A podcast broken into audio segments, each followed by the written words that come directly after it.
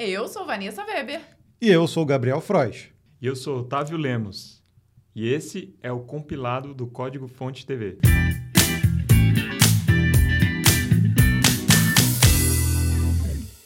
Já deu para perceber que essa edição do compilado tá diferente e especial, não deu não? Estamos recebendo aqui Otávio Lemos. Prazer, Otávio. Muito bom. Prazer. Muito, Muito obrigado pelo convite. O Otávio agora é praticamente nosso vizinho, já que estamos na mesma cidade. Eu já considero vizinho agora, sim. É. Professor, é, ele vai participar no Código Fonte TV de um vídeo muito em breve. Então fiquem ligados lá no Código Fonte. É, ele vai participar aqui do compilado. É o primeiro é, convidado aqui do compilado, Sim. né? Uhum. Por isso que a gente fez aqui uma jogada aqui com várias câmeras, está um pouco Adaptação, diferente, né? Estamos todos, olha para cá, olha para cá, muita emoção.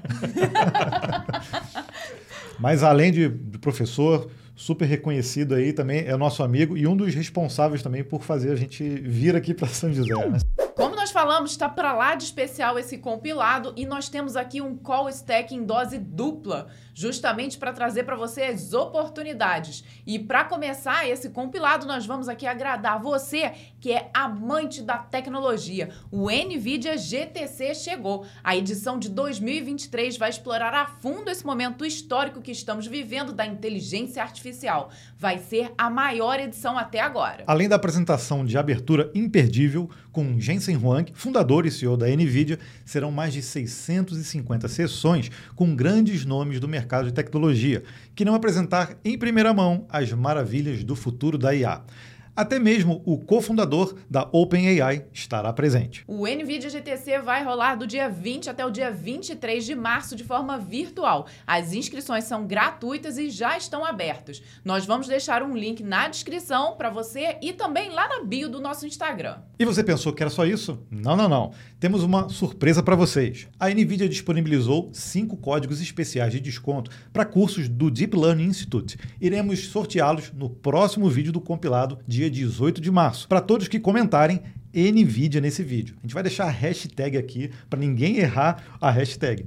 Então comentou hashtag NVIDIA nesse episódio aqui do compilado. No próximo sábado nós vamos fazer o sorteio desses cinco cupons que dá direito para você fazer um dos cursos de, do DLI. Levanta a mão aí quem tem interesse em aprender Java de graça.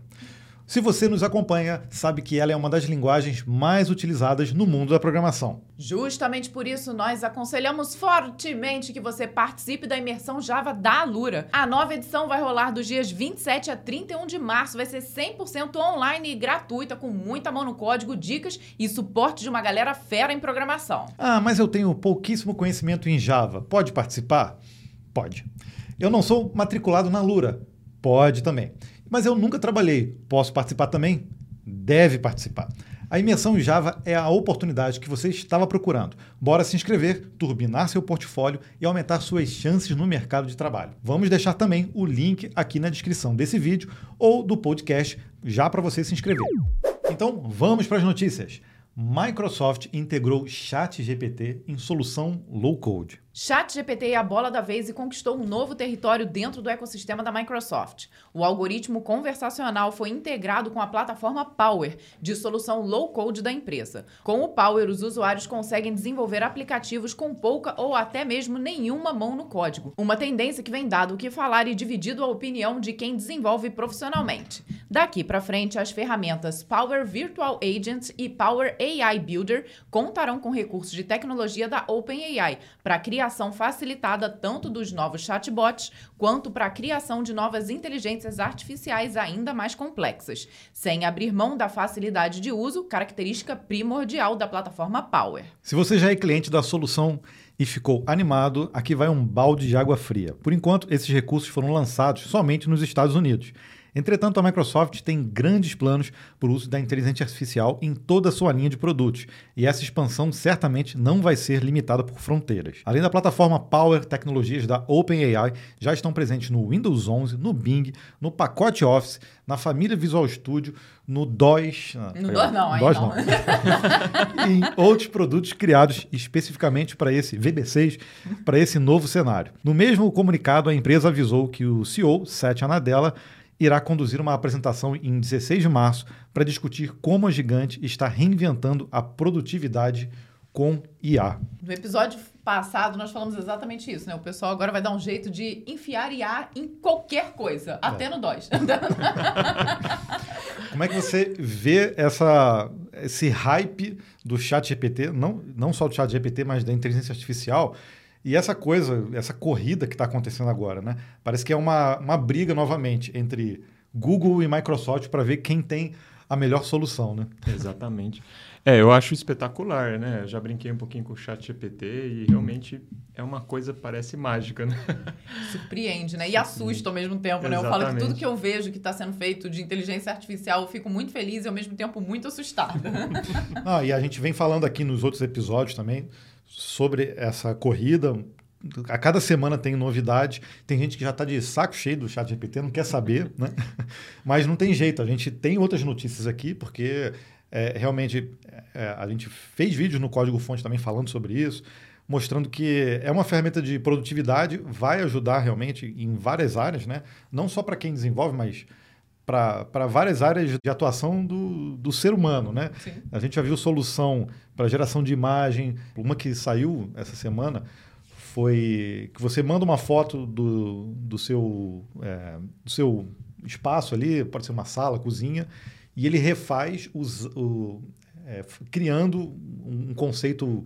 Você escolhe o conceito que você quer né, e ele recria ali automaticamente, ou seja, sem o, o trabalho ali do, do decorador, né? Então é assustador, né? O quanto que está sendo utilizado, né? Esses avatares que eles criam também, que são espetaculares, deixa a pessoa maravilhosa também. Sim. Acho que ajuda é. o pessoal a ficar bem animado com esse tipo de pois coisa. Pois é, nós vimos até um serviço agora que cria um modelo ou uma modelo para você. E que também, ao mesmo tempo, você pode enviar a sua foto e fazer um book. Então você aparece lá, sei lá, nos Alpes Suíços, nas praias afrodisíacas é. e. Mas não é você, é recriado do Isso, zero. Isso, né? exatamente. Eles criam um digital twin seu, né? E aí você pode dizer, ah, não, eu quero, sei lá, morena, olho verde. Ô, Gabriel, mas essa não sou eu, Gabriel.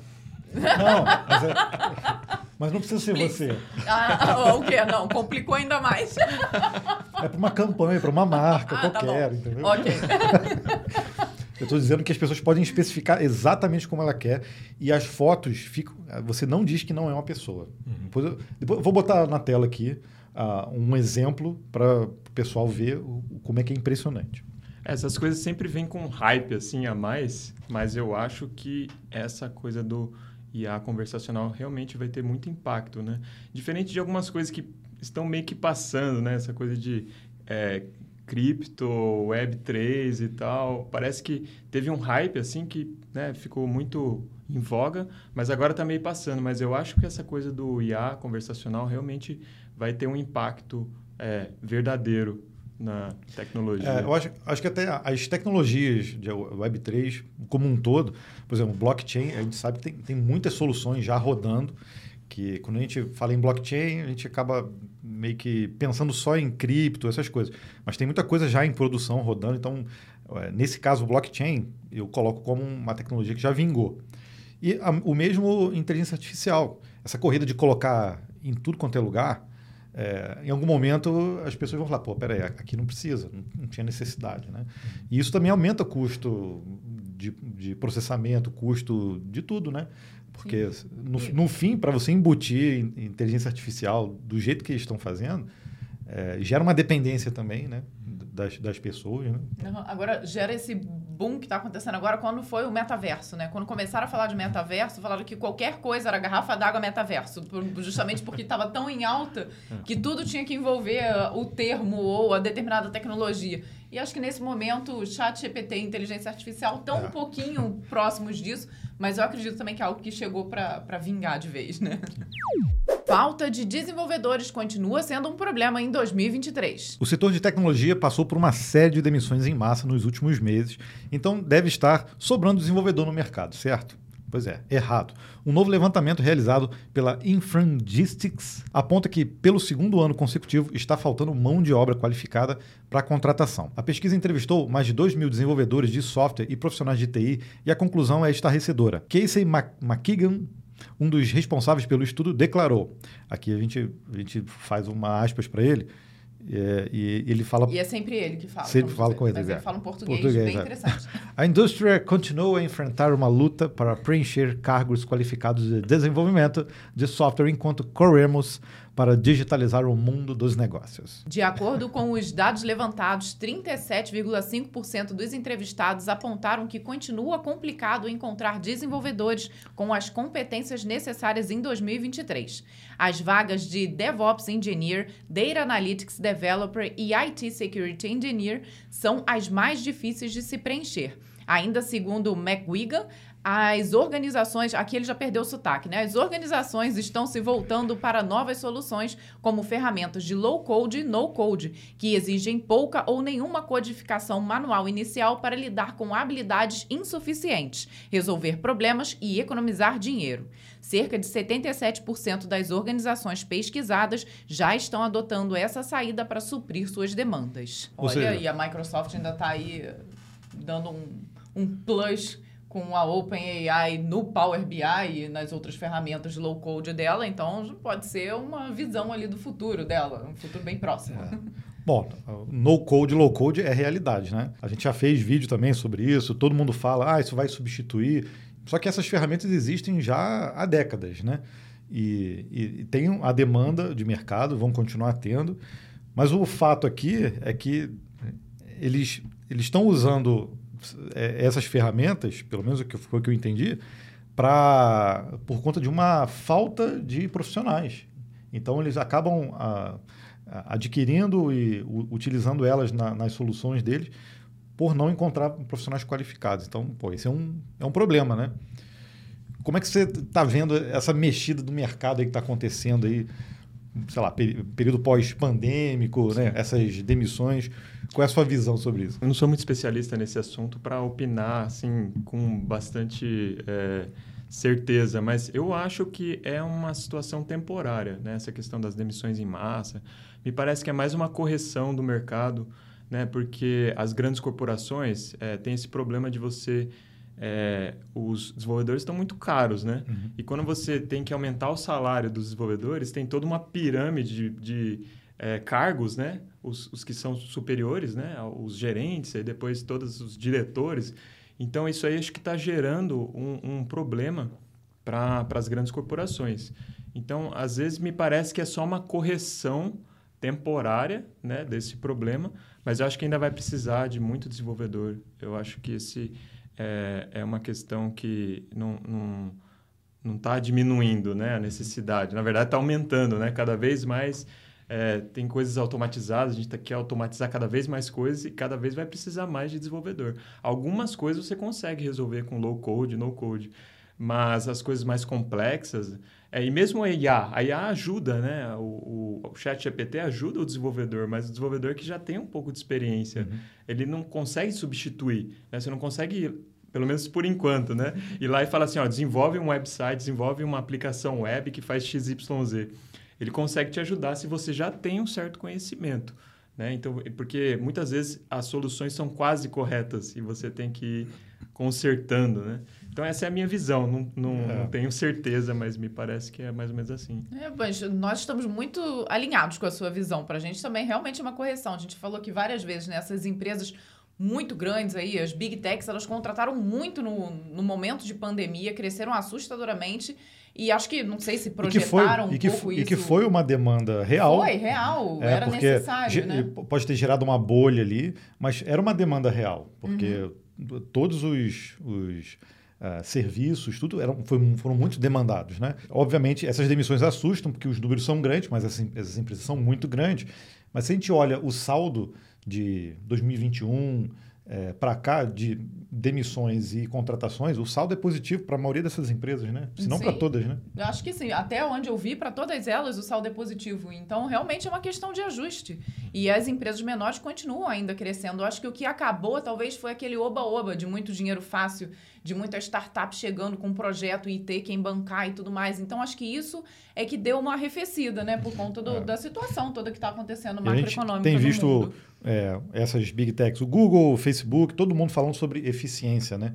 Então, é, eu acho que ne- nesse momento é necessário mostrar eficiência, pelo menos para aqueles projetos que já, já dão um certo resultado, aqueles que metaverso, aquelas coisas que a gente vê a Microsoft, ela parou praticamente tudo que ela tinha em relação a metaverso, a própria parceria que tinha com, com o Meta em relação a isso, porque eles querem agora colocar a mão em, em projetos que vão dar resultado. Só que aí no meio do caminho surge o chat GPT e aí eles agora estão fazendo essa corrida, né?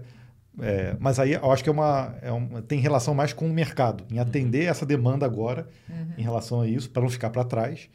E, então isso pode acontecer também de, de gerar um, um, um outro, uma outra, outra bolha, bolha né? no momento em que as empresas estavam precisando mostrar eficiência. Né? Então, Mas essas empresas vão voltar e, e nem deixaram de olhar para o futuro, né? Porque elas dependem disso. Se elas não tiverem aquele olhar um pouquinho para frente também, elas vão morrer em seguida, né? Então. Pois é. As, as, empresas de tecnologia elas precisam investir. Por isso que, pô, por que contratou tanto? Tem gente que reclamar, por que contratou tanto e agora está demitindo? Porque precisava, porque senão uhum. ela ficar para trás. E, e, e, a gente, poxa, na, nas últimas décadas, se a gente começar a listar aqui empresas que eram potências absolutas e que hoje nem existem mais, a, gente, a gente vai. Enche né? os dedos aqui, é. facilmente. E, né? e, e, não é empresa indústria, falando de empresa de tecnologia, né? Uhum. Então você bota aí AOL, né? é, Yahoo, uhum. né? que era, poxa, era um top Quem of mind aí de, de várias, né? De várias, uhum. vários nichos de mercado, né? O GPT da Meta lhama vaza na internet. É lhama ou lama? Depende é, é lama, lhama, não sei. pode, pode ser lama se não der certo. É isso. tá. Enquanto isso, vamos chamando de lhama. Tá. Má notícia para a meta. Lhama, sua maior chance de bater de frente com o GPT, vazou na internet. Não, já começou errado, então é Lama. vazou na internet. Lamiu. E está disponível para baixar para quem procurar. Lama é um modelo, Lhama é um modelo de linguagem para inteligência artificial capaz de gerar textos com precisão a partir de uma solicitação. A tecnologia vinha sendo desenvolvida por anos, foi liberada inicialmente pela Meta para instituições acadêmicas, pesquisadores e empresas escolhidas a dedo. Aparentemente, alguém teve acesso ao modelo e resolveu soltar tudo nos porões da web. E agora está sendo distribuído sem limites através do protocolo BitTorrent. A Meta já havia anunciado nas últimas semanas que iria expandir os investimentos no Llama, mas agora terá que enfrentar esse vazamento. O perigo está no mau uso da tecnologia. A própria Meta já havia comunicado na semana passada que o modelo de linguagem não estava pronto para o grande público. De acordo com a empresa, ainda há mais pesquisas que precisam ser feitas para abordar os riscos de preconceito, comentários tóxicos e alucinações em grandes modelos de linguagem. Agora, a caixa de Pandora foi aberta. O modelo completo, com 65 bilhões de parâmetros, está circulando como um download robusto de 220 gigabytes. O temor dos especialistas é que Lhama possa ser utilizada para a produção maciça de spam, fake news, desinformação e mensagens de phishing. Poxa, mas a, a própria comunicado já diz que eles estavam precisando quê? de filtros para alucinações e comentários tóxicos. Ele já. Ele, então nem precisa de muito. Claro. Nem precisa de muito, é só botar para rodar. É só. já está sem filtro, né? Nenhum, pelo visto. É preocupante, né? Porque, assim, pelo menos nós aqui, Otávio, tivemos a seguinte sensação, né? Saiu chat GPT. Cara, Google virou e falou: caramba, temos que, temos que dar um jeito, correr atrás e lançar o nosso. Meta, opa, nós temos um aqui também, vamos ter que lançar. E não, aí, todos já tinham iniciativa. Já, exatamente. Mas Só aí eles tiveram que correr, né? maduro o suficiente é. para o lançamento. Como viram um concorrente dar um passo grande, ficar em evidência, todo mundo quis lançar a sua de pronto imediato. Só que acontece isso, embora a Meta tenha tido ali um cuidado de lançar aos poucos, acabou alguém ali disponibilizando. Não, e, e como lidar com um vazamento desse? Porque vazou, provavelmente, não, não foi só o código, foi o modelo, né? Uhum. O modelo já... Já é, treinado. Já treinado, tudo. Então, para o pessoal que reclamou lá do, do Bard, da, do Google, que falou, deu uma respostinha errada e o Google perdeu lá 120 bilhões num dia de valor de mercado, uhum. isso aqui é muito pior. né? Sem dúvida alguma, por mais, por mais que possa ter sido um erro de uma pessoa ali, mal intencionada, talvez. Que, e, que, e que é um outro problema, né?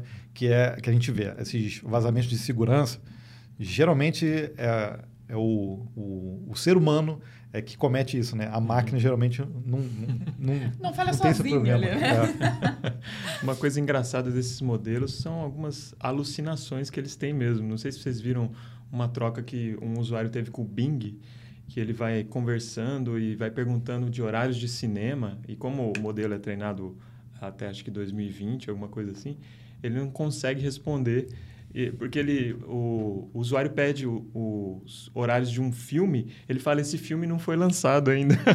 ele fala, foi sim. Não, não foi não. Aí eles começam a discutir, no, no, no final, o Bing fala, você é um mau usuário, mal educado, uma coisa Meu assim. Deus, é, é muito mesmo. engraçado. Nossa, Olha, já está xingando. Então, Olha só, a pessoa se sente ofendida, vai processo o Bing. Pronto, e agora é. imagina o Liama aí que não tem o um filtro de o que, que ele vai xingar, não vai ser só mau usuário. É. Complicado. Não, e aí aí, a gente já falou sobre isso aqui. Poxa, agora saiu a API do, do GPT. Então, enquanto você está numa, numa interface, que é uma conversa, é uma coisa. Uma outra coisa é quando você implementa isso num software e você não sabe exatamente como está sendo a resposta. Então, se ele errou num horário de, de filme, beleza. Você vai lá, tenta conversar, convencer que, que que está errado. Mas quando a resposta vem através de um software pré-programado para usar aquela informação e você não tem interação nenhuma, uhum.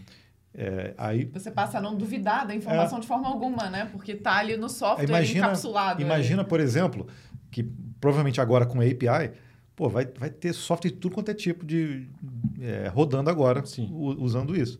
Imagina, sei lá, a, a, pessoa quer gerar uma petição, que a gente já viu, uma petição através de um software que utiliza o GPT.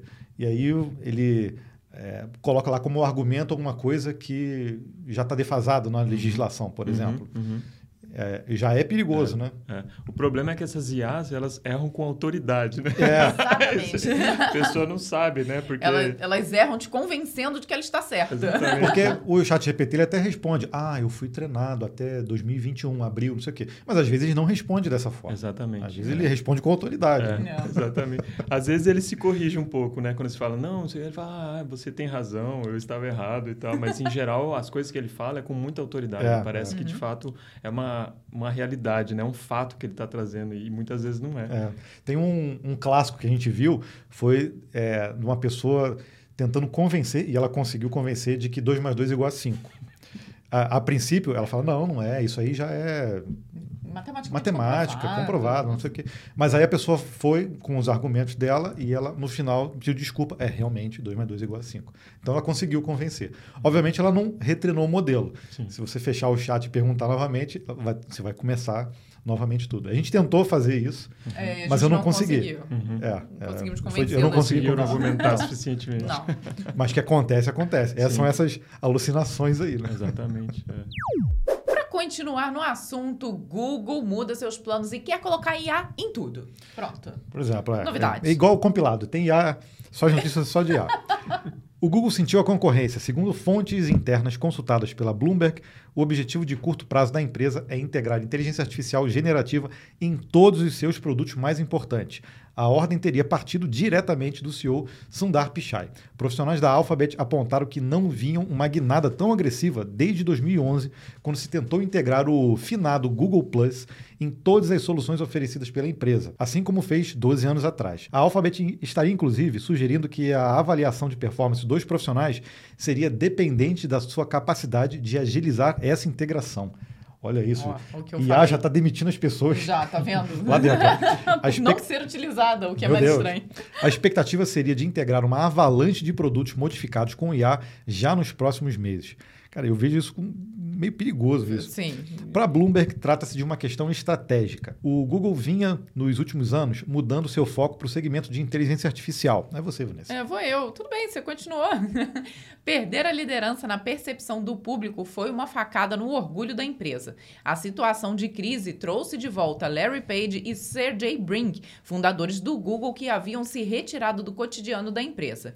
Brin teria enviado pessoalmente sugestões de mudança de código para o BART. De acordo com um dos funcionários consultados pela reportagem no anonimato, existe uma combinação doentia de expectativas anormalmente altas e grande insegurança sobre qualquer iniciativa relacionada à inteligência artificial. Assustador ouvir isso de alguém lá de dentro e eu concordo. Então, é por isso que a gente está falando dessa guerra. A Microsoft também quer, vai botar é, num, num, outro compilado, o, um dos gerentes de produtos lá falou: a gente vai colocar no Windows, é, na Cortana, na, em tudo que eles puderem colocar, eles vão usar o, o chat GPT. Ele, ele chegou a falar até algo no estilo de vamos desenvolver o sistema operacional pensando em onde a inteligência onde? artificial pode onde, ser aplicada. Onde, então, a, gente, já, onde é. a gente puder colocar, vai. Aí a gente até falou, poxa, até no bloco de notas daqui a pouco vai ter alguma coisa. Já tem aba, já né? tem abas, olha. E agora, daqui é, a pouco... O Notion usa IA, já está usando, né? Já. já. Então, Para ajudar a escrever, né? Então, uhum. o Notepad acho que não é muito longe. e aí, nós esses dias, a gente estava conversando com o Jonathan, lá do canal de Linux, e a gente trocando uma ideia sobre isso, ele até falou, daqui a pouco uh, vai ter tudo vai ter tanta IA e, de certa forma, é, é padronizado as respostas, né, com, com, várias coisas, que vai ser um diferencial colocar 100% humano. 100% cérebro humano. É né? Vai ser um marketing é. daqui a vai. pouco, né? By human. By human. Sem dúvida, é muito bom. Então, o que a gente falou, essa, essa sanha de colocar IA em tudo. Né? A gente viu no, na Microsoft, tanto no Office quanto no, no Sheets lá do, do Google, para você gerar fórmula, ele agora está é, tá gerando uma caixinha só e você diz o que você quer. Uhum. E ele já gera a fórmula para você automaticamente. Então, isso aí vai, vai, Acho que vai agilizar de certa forma, porque um usuário normal não, precisa, não precisava ter o um conhecimento técnico né, de tão aprimorado dentro do, do Excel, é, mas também, de certa forma, pode gerar coisas erradas, resultados errados também. Uhum. E a pessoa não vai conseguir validar se aquilo ali está gerado certo. Tá né? certo Exatamente. É isso que a gente veio falando, né, da necessidade de um expert para uhum. avaliar se a resposta está correta. O que eu percebo é isso. No Copilot também. Às vezes ele dá uma resposta quase correta mas se a pessoa não for um especialista, vai ser difícil ela saber que a resposta está uhum. quase correta. É. Então, esse, esse, essa eu acho que é uma, uma dificuldade, né? Desses, de colocar IA em tudo, né? Não, é, um, uma das coisas que no próprio chat GPT e no, fazendo testes aqui no GitHub Copilot, você consegue, às vezes, criar um, um snippet de código que tenha, tem relação com, com a, funcionalidade, a funcionalidade que você quer. Mas aí, por exemplo, quando você quer refinar melhor a solução, porque muitas vezes vem aquelas soluções, poxa, sei lá, é, usa constante dentro da função, e aí você quer fazer uma, uma, uma organização ali, é, e você não consegue, só com a, a, o texto, o textual, refinar. Uhum. Porque às vezes você pede e aí ele retorna uma coisa, não, não, é, não foi isso que eu pedi, eu quero uma coisa assim, assim, assim. Então é muito melhor às vezes você ir lá, meter a mão no código Exatamente. e aí você perde aquela contextualização daquela conversa. Assim, ó, uma vez que eu refatorei aqui, já era a nossa conversa. Agora é, a responsabilidade é minha. Né? então esse que é o problema. Uhum. Não dá para refinar. Por isso que tem muita gente preocupada aí se júnior vai perder emprego ou não acho que todo mundo vai acabar usando como ferramenta de produtividade, uhum. mas quando você começa a refinar, você começa a ver as limitações. Sim. Mesmo com o poderio todo que essas ferramentas têm, elas não conseguem. O GitHub Copilot tem uma outra extensão, que é o GitHub Copilot Labs. E ali a gente testou também, né, uhum. esses dias. Cara, é impressionante, porque já tem os botãozinhos prontos para traduzir para outra linguagem, é, né? Fazer, criar testes. É. Aí eu acho, pô, super interessante, né? Um uhum. monte de aplicação aí que não tem testes. Ok, você tem ali um botão criar testes, mas que acontece isso, ele te dá ali um básico que às vezes você precisa dar aquela aprimorada, mas de qualquer forma já ajuda. Tem né? até um de limpar o código, ou reduzir, Tem, reduzir ou é, sepa em funções, separar em funções. É. É. Muito legal. É, é, é, bem interessante. O problema mas... é se o código estiver errado, o teste que ele vai gerar a partir do código Exato. vai testar o código errado, não adianta nada. Já era. Então, não, não ache que ele está fazendo TDD só clicando no botãozinho lá. Tem que fazer o teste primeiro, depois você vai fazer teu código. Um post que eu fiz no LinkedIn sobre o Copilot, que é uma coisa que eu acho bem interessante é que ele te ajuda melhor quando o seu código está bem escrito. Quanto mais expressivo o seu código, quanto melhor você nomeia as variáveis, as funções, mais ele consegue te ajudar. Então, aí, mais uma vez, vai da experiência do desenvolvedor. Quanto melhor ele for, quanto mais experiente, quanto é, melhor o design que ele conseguir fazer do código, mais ele vai conseguir extrair dessas tecnologias. Então, mais uma vez, eu acho que isso dificilmente vai substituir um bom profissional é, de desenvolvimento.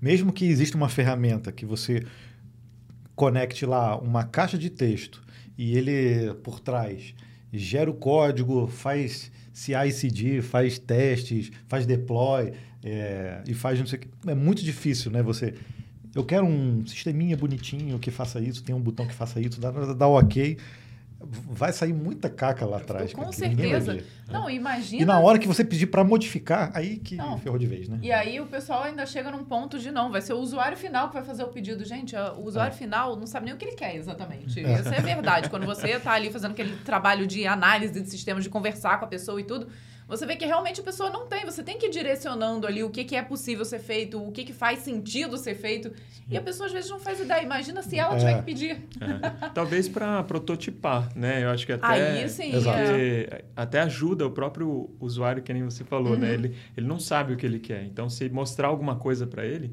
que é a ideia do desenvolvimento ágil também. Você, uhum. logo que você tem alguma coisa, você já vai mostrando para ir refinando os requisitos. Então, uma, uma utilidade seria isso, ele já criar alguns protótipos para o usuário ir sabendo melhor o que ele quer. Porque na nossa experiência, toda vez que a gente atendeu um cliente, a gente que tinha que sugerir a, a, a solução. Uhum. E, e, porque a, a, pessoa ele tem uma visão do negócio, do, do, objetivo que ela quer. Ela não sabe exatamente como que ela vai atingir aquilo. Sim. Então, esse papel aí ela não vai fazer. É. E o próprio usuário. Então, não adianta dar uma caixinha de texto para o cliente, porque ele não vai saber o que digitar. É. Tem até uma tirinha, acho que é do Gilbert, que a pessoa pergunta, né? É, o que, que você quer nesse software? Ah, você que tem que me dizer, você que vai desenvolver o software. Não, mas o software vai fazer o que você quiser. Aí ela fala assim: não dá para você fazer um software para me dizer o que eu quero. Basicamente é isso, né? É Também, talvez é um IA para fazer isso. Né? Exato. Uhum. Aí no meio do caminho, aí já estão surgindo novas profissões. Tem o prompt engineer, Sim. que é o, o cara que sabe pedir para IA o que, que ele vai fazer.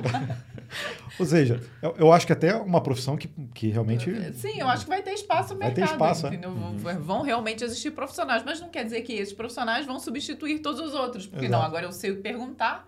Então não precisamos Exato. de mais ninguém aqui que a IA vai responder. Então, mais do que nunca, então, nós vamos precisar de analistas de sistemas, né? Porque a demanda, até agora, a demanda surge das pessoas. Né? O problema é quando a demanda começa a surgir da inteligência artificial. É, aí, aí a gente volta a falar no assunto. É.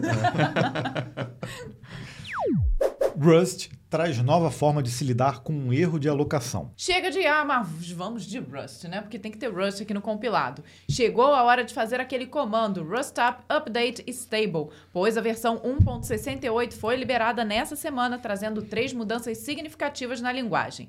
A primeira delas está na forma como o Rust lida com erro de alocação. A partir de agora, os binários que incluem std crate continuarão a printar o std error, né?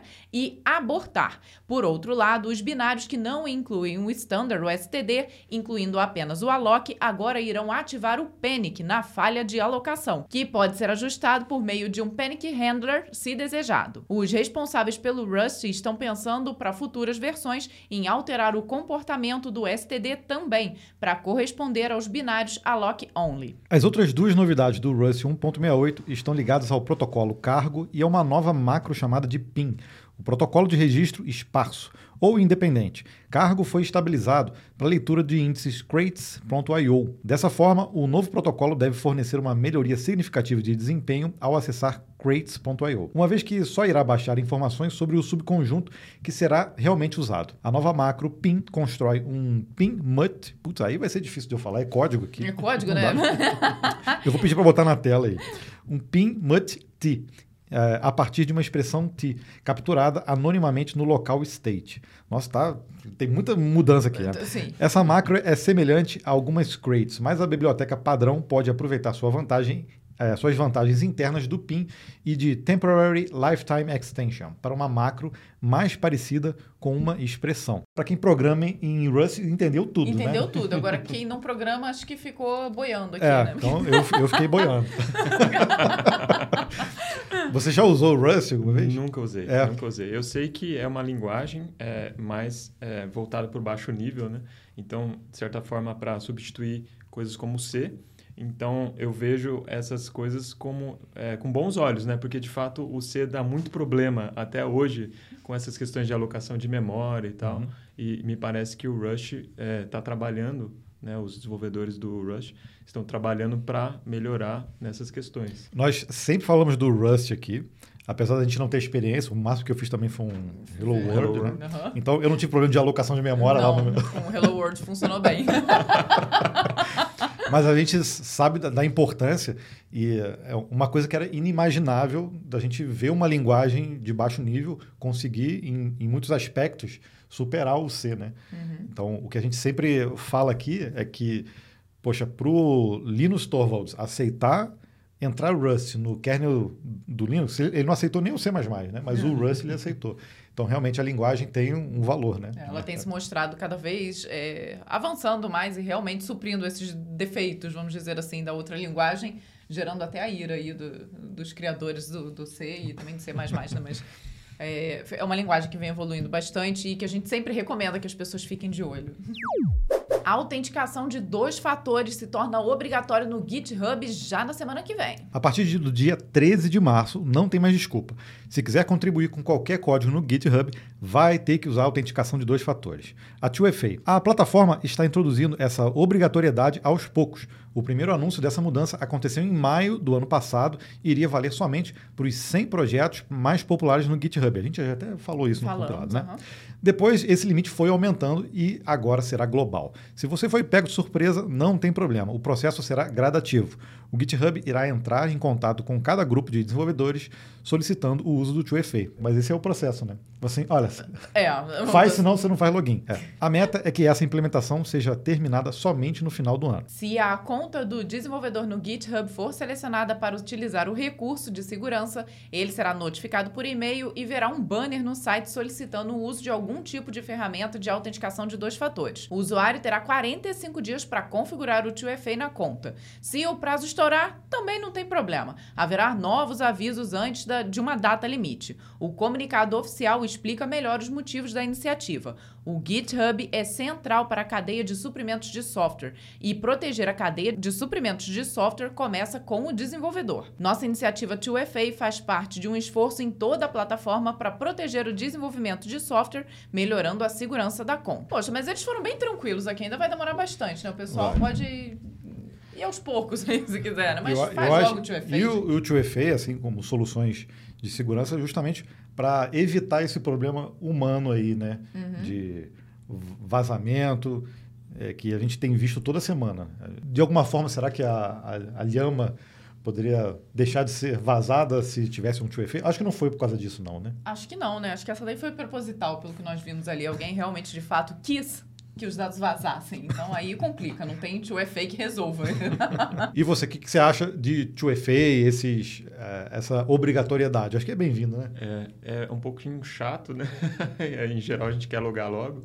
Mas eu acho muito importante, é. É, porque é fácil às vezes roubar a senha, né? E, e se for só uma senha comum, é muito fácil às vezes é, ter acesso à conta uhum. e isso pode ser muito ruim, porque o código, alguém pode ter acesso a código é, sensível. Então eu vejo com bons olhos. Eu acho uma boa mesmo ter esse 2FA. É, quem, quem fez mudança em relação ao 2FA recentemente foi o próprio Twitter, que parou de usar o SMS, né? Uhum. Eu vi lá, o Elon Musk mesmo disse que era um... Quanto que era por ano que o...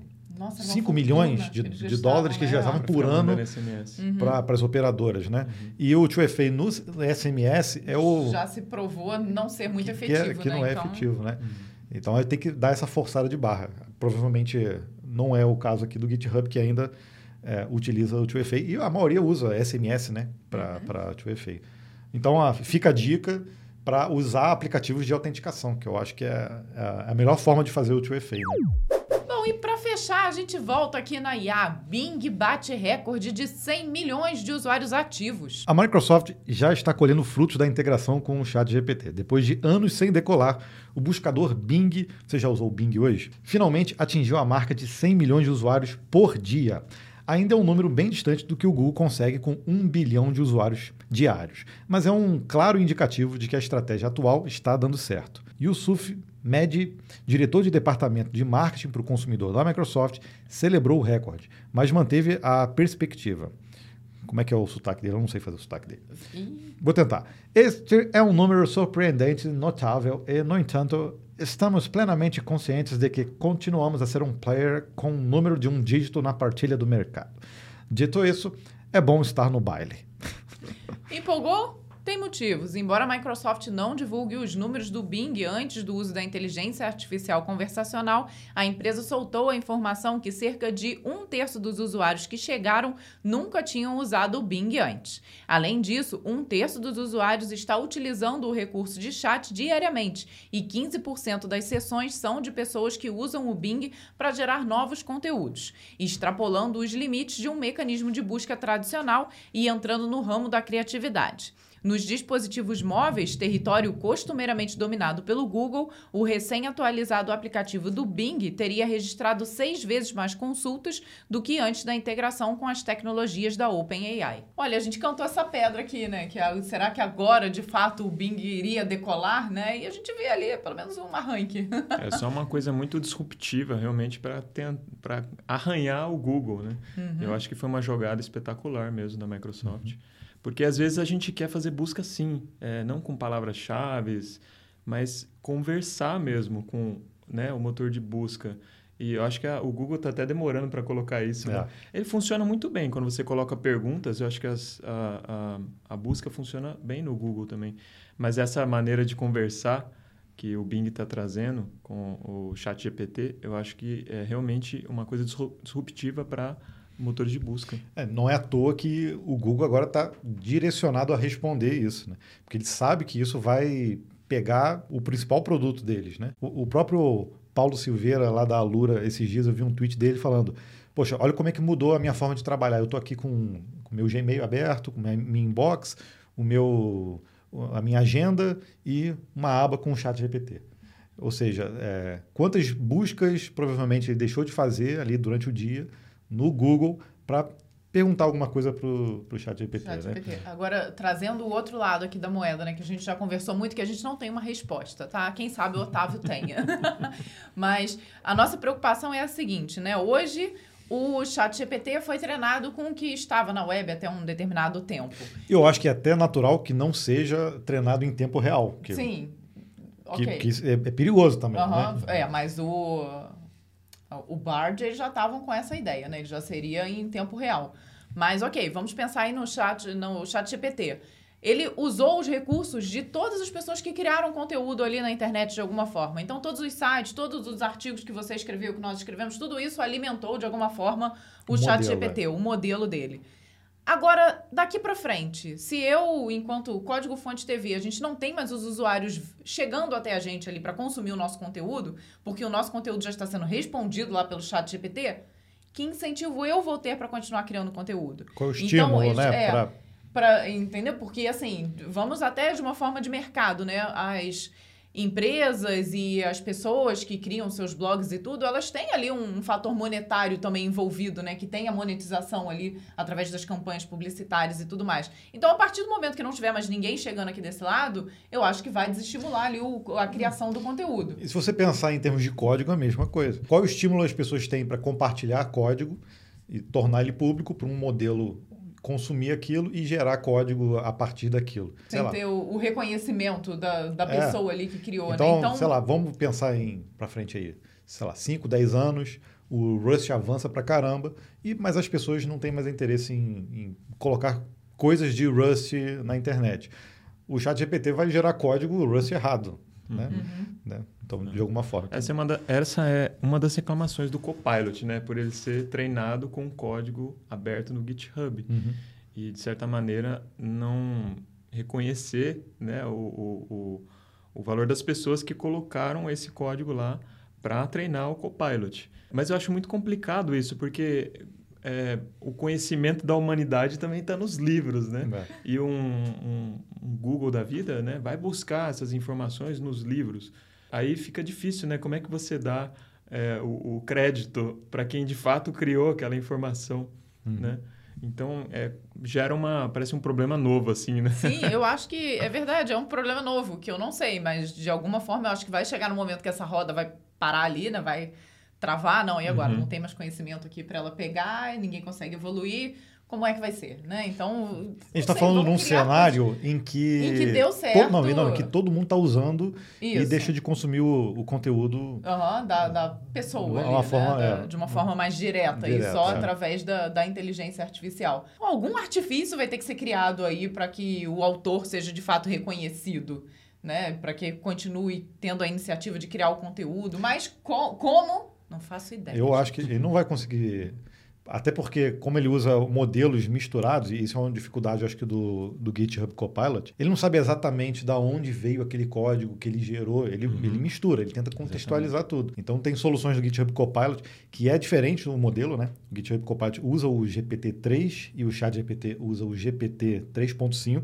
Então, é, acho que em algum momento eles vão conectar o 3.5 no GitHub Copilot, mas o que a gente vê às vezes é, vem é, comentário de código com o nome do autor, Uhum. mas e não necessariamente o código que está ali é do autor. Sim. Então, então é Eu uma sei se já perceberam, quando você.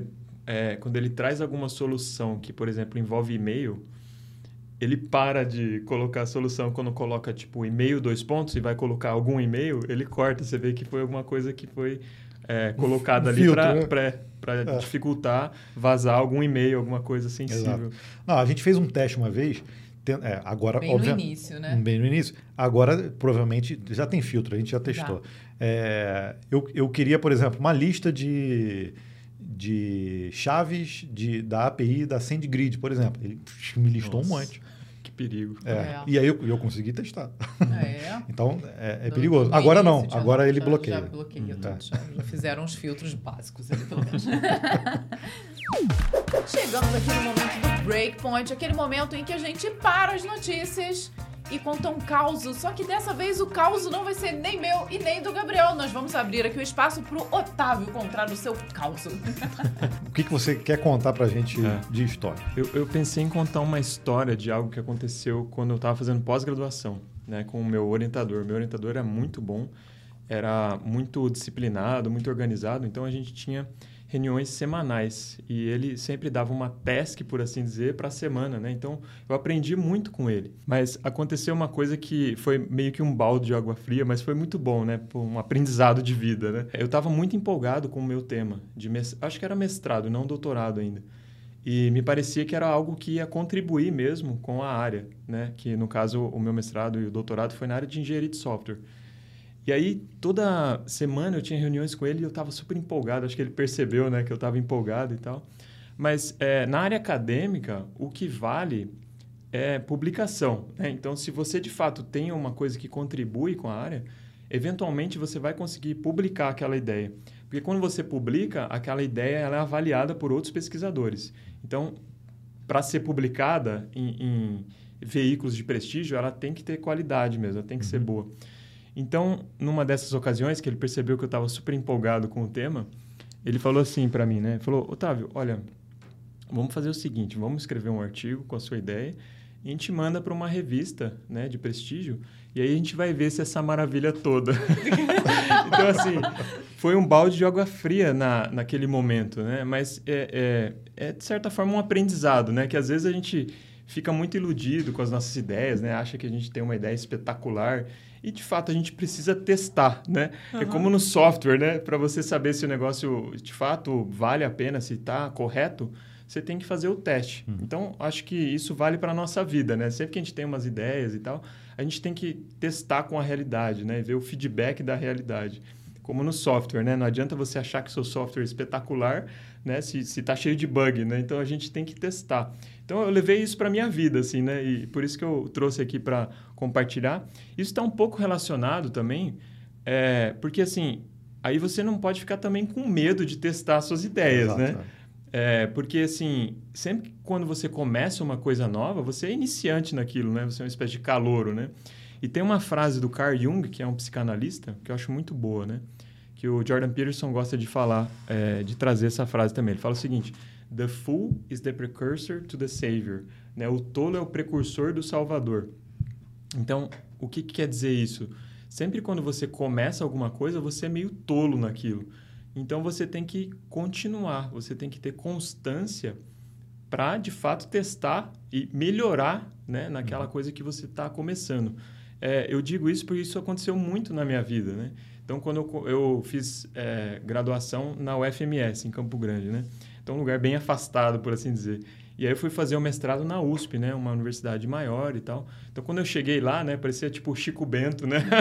Num lugar super novo, sabe? Então, você fica meio com medo ali, né? Puxa, será que em algum momento eu vou, de, de fato, dominar essa situação? E com o tempo vai passando, você, de fato, começa a dominar, né? Então, você começa como um calor e vai dominando a situação. Também imagino que isso deve ter acontecido com vocês também. Quando eu comecei meu canal no YouTube e gravei meu primeiro vídeo, né?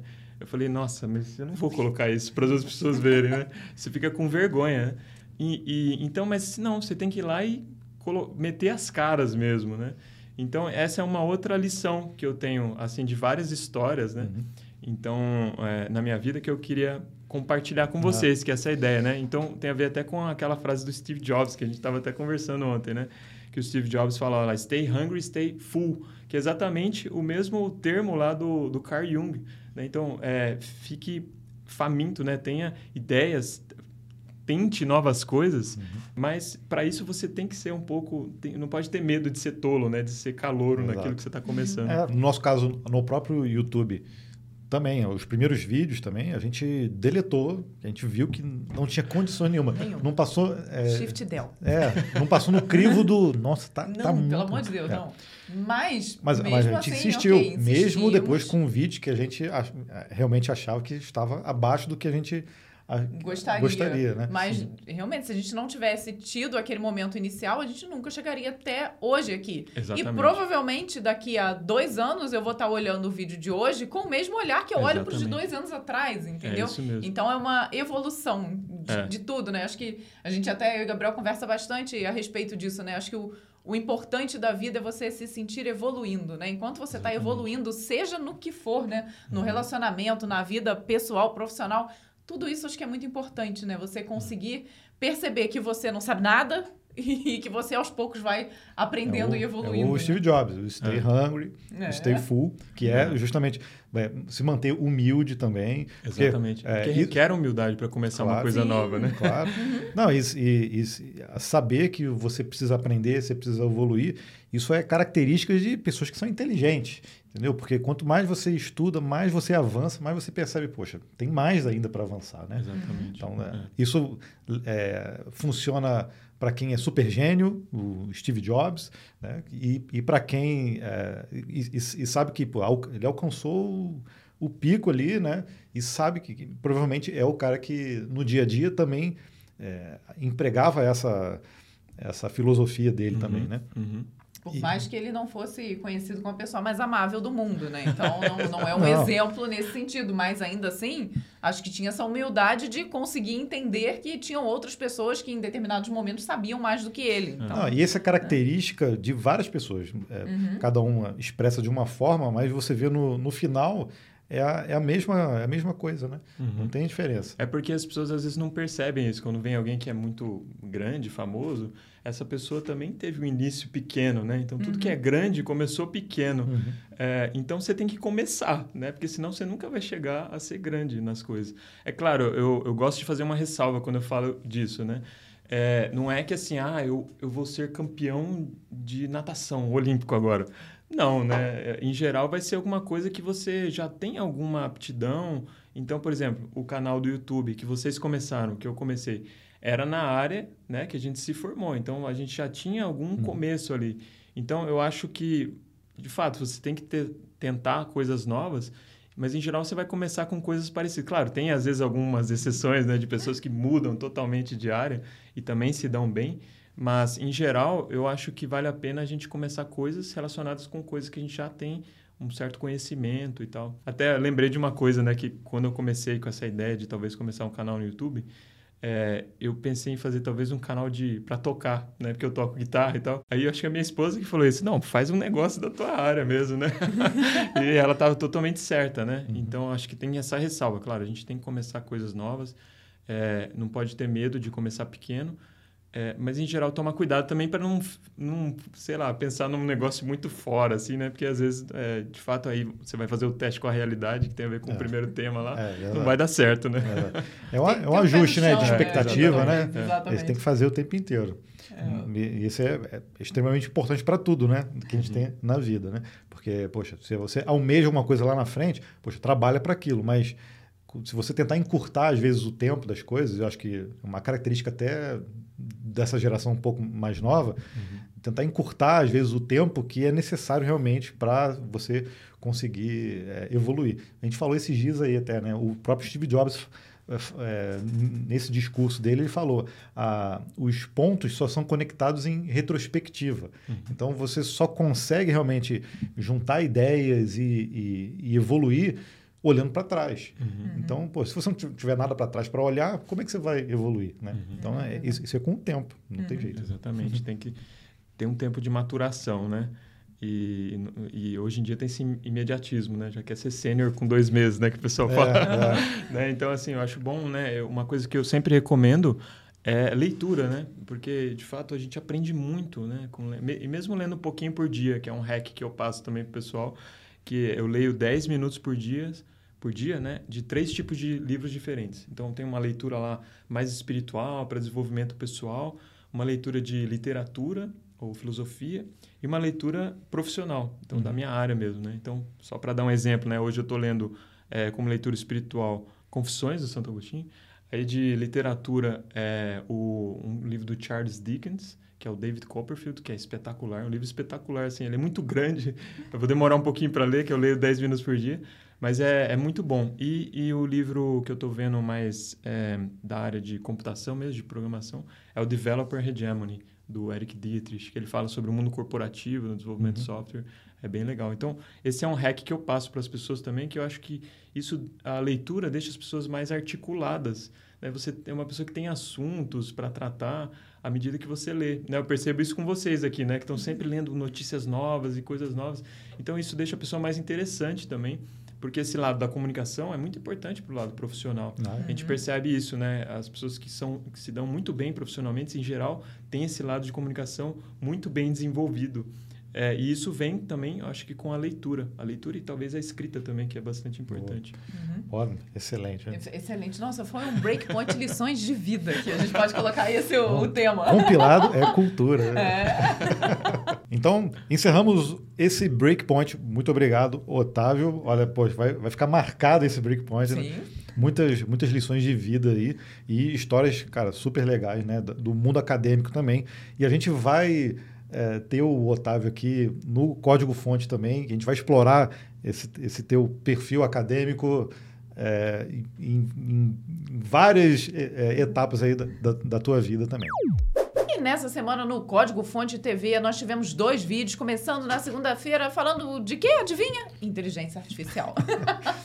e que a gente discutiu aqui. Nós testamos algumas inteligências artificiais não só o chat GPT, mas outras também de outras áreas e mostramos algumas demonstrações que vão fazer você cair o queixo. Tem uma, não sei se você já viu essa, que é de uma atriz, de um, numa cena em que ela fala um palavrão. Aí eles é, escaneiam o rosto dela e substitui a palavra do palavrão por uma, por uma outra palavra, com a voz dela.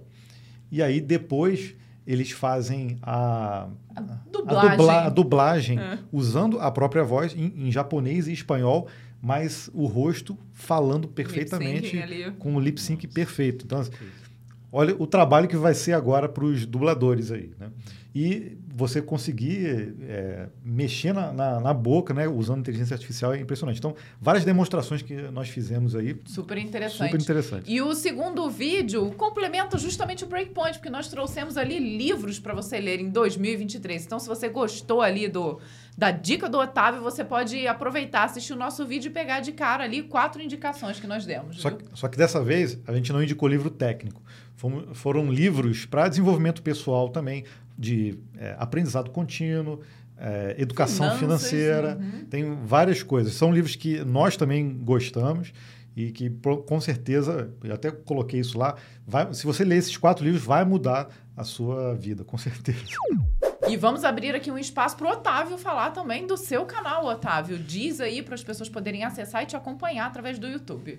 Bom, então, o meu canal é o Otávio Lemos, né? se vocês procurarem Otávio Lemos no YouTube, vocês provavelmente vão me achar. E é, eu falo mais para um público mais sênior, é, porque é, tem bastante coisa, bastante vários canais que abordam mais coisas mais para quem está iniciando a programar. Eu achei que faltava né, um, um material mais para o pessoal mais sênior. Então, eu trato muito de arquitetura de software, teste de software. E sempre Super importante. Esse, uhum. E sempre com esse ideal né, de capricho, de fazer as coisas bem feitas, uhum. que eu acho que às vezes falta um pouco na nossa área, né? O pessoal gosta de fazer uma gambiarra aqui e ali. claro que às vezes né, você tem que entregar uma coisa rápida e tal, e vai fazer uma coisa que é subótima, mas eu acho que sempre tem que ter um mínimo né, de, de qualidade, de cuidado com o teste. Né? Eu gosto muito do TDD, né? sou um promotor do, do TDD. Parece que demora mais para você fazer, mas no final não é, é, é, mais rápido, pode ser até mais rápido uhum. e entrega com mais qualidade. Então, no meu canal, eu gosto de é, tratar desses, desses assuntos. Né? E, e você é, lança quantos vídeos aí, geralmente? Por, por semana, por um mês? Um vídeo por semana. Por semana. É, eu tenho conseguido há três anos né, que eu comecei. Poxa, que beleza. No começo, eu, eu colocava até dois por semana, mas ficou meio difícil, porque eu tenho várias é. outras coisas, né? A gente sabe como é que é, é, é complicado. Mas, é, então, que, se você quiser, acompanha o canal do Otávio. A gente vai deixar um card para o canal dele para você se inscrever. E também, se você estiver ouvindo aí, assistindo a gente pelo YouTube, e também um link aqui na descrição. Então, se inscreve lá, porque esses assuntos, pô, testes, arquitetura de software, na minha visão também, tem que entrar naquela pessoa que está aprendendo. Né? É, depois que você aprende aí uma linguagem, um framework, você vai perceber a necessidade de organizar as coisas, de, até de você pegar algum projeto pronto e, e poder é, ler ele, de, de, entender ele de forma completa, tem que ter uma visão de arquitetura. Né?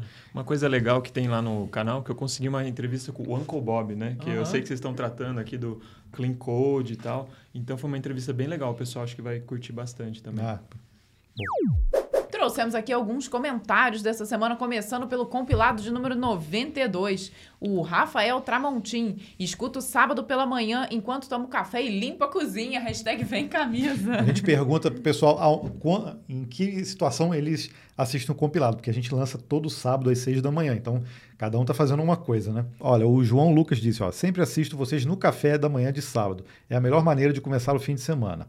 Aí usa as hashtags, ó, sou compilado, fiquei até o final e vem camisa. Todo mundo quer ganhar a camisa do compilado. O Rock Tarde, café da manhã de sábado com Vanessa e Gabriel é sempre muito gostoso. e o Rodrigo Tognin também está sempre com a gente. Ó. Bom dia, essa questão de colocar IA em tudo às vezes acaba sendo útil pelo hype que isso gera e chama a atenção de mais pessoas para o seu produto. Em alguns casos, acaba ficando inútil ao longo do tempo. Mas vamos ver o que o futuro nos trará. Aí, o que a gente estava discutindo aí. Né? Exatamente. Um é? grande abraço, Rodrigo o Vinícius França, aí já lá no vídeo da pesquisa salarial.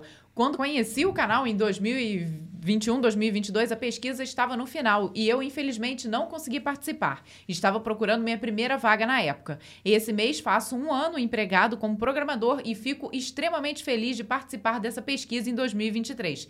Me lembra quanto evoluí e aprendi desde que comecei a acompanhar o canal e espero aprender muito ainda. Muito obrigada, a gente fica muito feliz. Você já está participando da pesquisa e aproveitamos aqui, galera. A pesquisa ainda está aí nos últimos dias, então você que não participou da nossa pesquisa salarial é só acessar pesquisa.códigofonte.com.br que você consegue visualizar os dados das últimas duas edições e também participar dessa edição de 2023. Então, parabéns, sucesso ao Vinícius. E muito legal, né? Saber que, poxa, nesse período curto aí ele já já está trabalhando na área. O Mechatronic disse no compilado 92 também, ó. Olá, é um enorme prazer assistir, ouvir no Spotify vocês no sábado de manhã. Parte da história da Vanessa já vi ouvido em um episódio antigo. É uma bela história e até motivacional. Impossível não se sentir emocionado. Faz cinco meses que conheci esse casal simpático no YouTube. Pesquisando sobre C++, hoje encontrei o vídeo Dicionário C++. Estava procurando entender sobre a linguagem para programar Arduino. Sou técnico de automação industrial e só programava em ladder em CLP. Conhece essa linguagem? Não. Eu, eu acho que eu ouvi falar, mas eu não, não, não conheço. conheço. Graças a vocês eu entrei na Alura. Jabá, aí ó, Jabá da Alura. e comecei a aprender a programar em C++ e digo que fiquei apaixonado em programar como também descobri que C++ é um dos requisitos para vagas de técnico de automação industrial com melhor remuneração. Só tenho a agradecer vocês por me mostrar esse novo universo da programação. Espero ganhar a camisa. Como sou de São Paulo, o preju não deve ser grande. Bem legal. O Gabriel fala que a gente banca, sempre tem um preju de mandar as camisetas, ele já está aqui se garantindo. Boa, pertinho. é pertinho. E o Rafael Vieira, no vídeo sobre inteligência artificial dessa semana. Em meio a essa revolução que estamos tendo na área de TI, como foi citado no vídeo, devemos nos adaptar para conhecer mais essa área de inteligência artificial, pois vai haver empresas solicitando do dev experiência com alguma dessas IAs. Será que esse conhecimento por parte do dev para utilizar essas IAs vai implicar na mudança do quadro financeiro do programador, tendo em vista que a IA vai te ajudar a otimizar o tempo de entrega, levando menos tempo para codificar uma solução? Será que isso seria positivo ou negativo? Parabéns, casal, sucesso sempre. Dá para responder isso agora? Olha, agora não, acho que eu não consigo responder por agora, não, viu?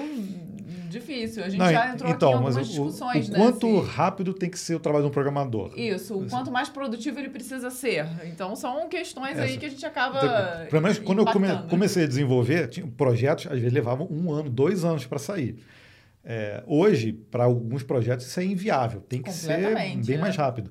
Daqui a pouco vai cuspir um, um sistema só, só um, um promptzinho. e às vezes a pessoa vai achar que é lento, né? Então, será que isso é, é por que ser tão rápido? Pô, a gente está falando de time aqui para a gente aprender as coisas. Às vezes a gente precisa desse time ainda, precisa de um tempo ainda para desenvolver. Uhum. Fazer as coisas mais rápido não quer dizer que, são, que é mais eficiente. É, né? Eu acho é interessante o desenvolvimento ágil, que não é a questão de você desenvolver mais rápido, mas você entregar cedo. Então, logo que você tem alguma coisa, você já vai entregando. Então, acho esse, esse, eu acho que o desenvolvimento incremental é o mais que se adapta melhor para o uhum. desenvolvimento do software, porque você vai entregando pequenos incrementos e como a gente já observou, o usuário ele não sabe direito o que ele quer. Então, à medida que você vai entregando, você vai também tendo feedback dele e vai corrigindo. Eu acho que isso funciona melhor para software do que você pega um projeto já todo é, especificado, fica um ano trabalhando nele e entrega uma coisa que o usuário não queria. É, já mudou né? a especificação. É, Eu acho que a gente que viveu essa época estava muito acostumado com isso, né? A manutenção servia para você realmente reimplementar boa parte do que não servia mais, né? É, muitos projetos iam para o lixo por conta uhum. disso, né? Bom, o Roberto Oriandini disse o seguinte, ó. Meu receio é que as pessoas parem de criar e passem a seguir padrões pré-definidos por uma heurística modelada por pessoas que não sei nem como são ou como pensam. Pode ser o começo do fim da inteligência como conheço. Olha, Mais um ponto a se pensar aí profundamente. É o que a gente falou, né? daqui a pouco o marketing é o 100% by humanos. Porque vai estar tá IA em tudo e às vezes a gente nem sabe que está é, IA exatamente o que ele falou ali, é. né? Você não sabe exatamente de onde e começa a ficar tudo parecido. Vamos ver. Só o futuro nos trará essa resposta. O Diogo de Menezes disse no vídeo lá na sua, na sua recomendação dos livros. Ó, Obrigado pelo conteúdo maravilhoso. Um dos livros que mais me marcou foi Hábitos Atômicos, do James Clear, que eu apliquei as técnicas do livro para resolver um problema em um hackathon e ganhei o segundo lugar. E a premiação foi o meu estágio no qual estou hoje. Olha, Olha só, que, só legal. que legal. Viu como é que a gente sempre fala da importância de participar desses eventos? Olha, interessante, né? Eu já conheço esse livro, mas eu nunca li, mas é bem famoso também, né? O Elton Velho Rip Ribeiro também nesse vídeo falou assim: ansioso para aumentar minha biblioteca pessoal com estas joias. Um livro que li por duas vezes e que me ajudou bastante no regramento dos estudos e do trabalho é O Poder do Hábito, de Charles Duhigg. E o Lucas Aparecido disse: ó, com certeza gostaria muito de ler A Arte de Fazer Acontecer e Lifelong Learners. Cairiam muito bem no momento em que estou vivendo. Então, muito obrigado aí a todos vocês que comentaram essa semana, tiveram muitos comentários. Alguns a gente escolhe até para. Né, os elogios a gente escolhe para a gente é, ficar feliz também, né? E chegamos no momento aguardado por todos, aquele momento em que nós mudamos as nossas vozes para locutores e fazemos o sorteio da camiseta do Código Fonte. Hoje vai ser do Código Fonte, acabei de decidir é, aqui. Então tá. Olha, como é que funciona, Vanessa? Explica aí como é que funciona o sorteio. Você que comentou, seja qualquer comentário, só não vale xingar a mãe. Já falamos que se xingar a mãe, nós vamos ignorar por completo. Vamos sortear novamente. No último episódio completo do compilado, vai concorrer a esse sorteio agora que vamos fazer. E olha, preste atenção, lembra que lá no início do compilado nós falamos que dessa vez também, para o próximo sábado, estão valendo os comentários para o sorteio da NVIDIA, dos cursos do DLI, do Deep Learning Institute. Então vale a pena você colocar a hashtag NVIDIA para participar. NVIDIA, escreve direitinho. Muita gente da outra vez escreveu NVIDIA errado. Isso. E aí acabou não passando no nosso filtro. Então, vou deixar aqui na tela para vocês olharem como que tem que comentar. Então, para camiseta, qualquer comentário vale. Para o sorteio da NVIDIA, tem que ter a hashtag NVIDIA, ok? E o, o outro vídeo que a gente fez a indicação dos livros, também a, gente também vai sortear os quatro livros que a gente indicou. Eles estão aqui. Ih, deixei lá, lá fora. Estão lá no quarto. É, a gente vai sortear também no compilado, tá? Mas aí você precisa comentar no vídeo onde a gente indicou esses canal, livros. Exato. Então, preste atenção então. Na próxima semana nós teremos sorteio de uma camiseta, dos livros e de cinco cupons do DL e da NVIDIA. Eita, nós! Tá, Especialíssimo, tá então, especial. o próximo compilado, viu? Então, deixa eu. Eu tô preparando aqui para a gente fazer o sorteio, mas a gente faz o sorteio só depois da publicidade. Então vamos, vamos lá, hein? Ó, o ganhador da camiseta do Código Fonte TV nessa semana é o João Lucas Monteiro de Souza. Olha só o que ele escreveu pra gente, ó. Sempre assisto vocês no café da manhã de sábado. É a melhor maneira de começar o fim de semana. A gente até destacou esse comentário Eu acho dele. que sim, viu? Legal. Muito obrigado por nos escutar e nos assistir todo sábado. Espero que você esteja vendo esse daqui automaticamente para você saber que foi o ganhador da camiseta. Eu vou entrar em contato com você através do próprio comentário para que você mande seus dados para contato@códigofonte.com.br. E é isso aí, ó. Muito obrigado. Espero o comentário de vocês para vocês poderem concorrer também na semana que vem a camiseta, o NVIDIA, só para reforçar, né? O NVIDIA para concorrer aos, aos cinco cupons de curso lá no Deep Learning Institute. E a gente ainda tem o sorteio dos livros do, da, da, do vídeo em que a gente recomendou os livros. Tá, ok, tá então demais, né? muitas né? coisas. E vamos então fazer aquele agradecimento super especial para você que é um dos membros do Clube dos CDFs que nos ajuda aqui a manter o compilado. Para você se tornar um dos membros, você tem que ir lá no canal do Código Fonte TV e tocar naquele botãozinho Seja Membro. Você contribui ali com um modesto valor de R$ 1,99 por mês, que nos ajuda aqui a manter essa água, que hoje nós estamos de água. Mentira, eu tô com café com leite. e é isso aí, ó. Os assinantes da semana foram Wendel Amorim, Antônio Neres, Leonardo Guimarães, Rogério Asque, oh, Rogério oh. dois. Vinícius Ferreira, Davi Oliveira, Gerson Albino, Edson Prudêncio, Wesley Salgado, Márcio Sales, João Lucas Monteiro, olha ele aí, e Ami Amaral. O João tá em todas Tá em agora. todas, o João, viu? Gente, um beijo super especial para vocês que nos ajudam com essa contribuição. Então, eu queria agradecer mais uma vez o Otávio por sua participação. Nossa, foi, foi, um prazer. Esse casal é muito simpático, pessoal. Ah, Poxa, muito obrigado. Nossa, foi sensacional fazer esse compilado em formato realmente de podcast, meio entrevista, a gente dando opinião, falando sobre vários assuntos das notícias da semana, ouvindo aqui o Otávio. Não se esqueça que o Otávio, daqui a alguns dias, vai estar também no Código Fonte TV. A gente vai ter uma entrevista com ele. A gente vai explorar bastante aqui ele daqui a pouco. Então, muito obrigado por você estar até aqui até o final. Se você for comentar também, pode comentar aí. É, fiquei até o final, vem camisa, é que geralmente o pessoal usa, e o sou compilado, tá? Então, essas são as hashtags para você usar aqui no, nesse episódio. Ah, e não esquece do hashtag NVIDIA para concorrer ao curso também, né? Então, esse episódio tem uma hashtag a mais. E agora e... a gente volta para a câmera pra principal, para ah, todo mundo Deus, se despede câmeras, de lá. Eu esqueci, gente, que luxo. Muito obrigado por ter ficado aqui com a gente até o fim e até o próximo compilado. Tchau, tchau. Tchau.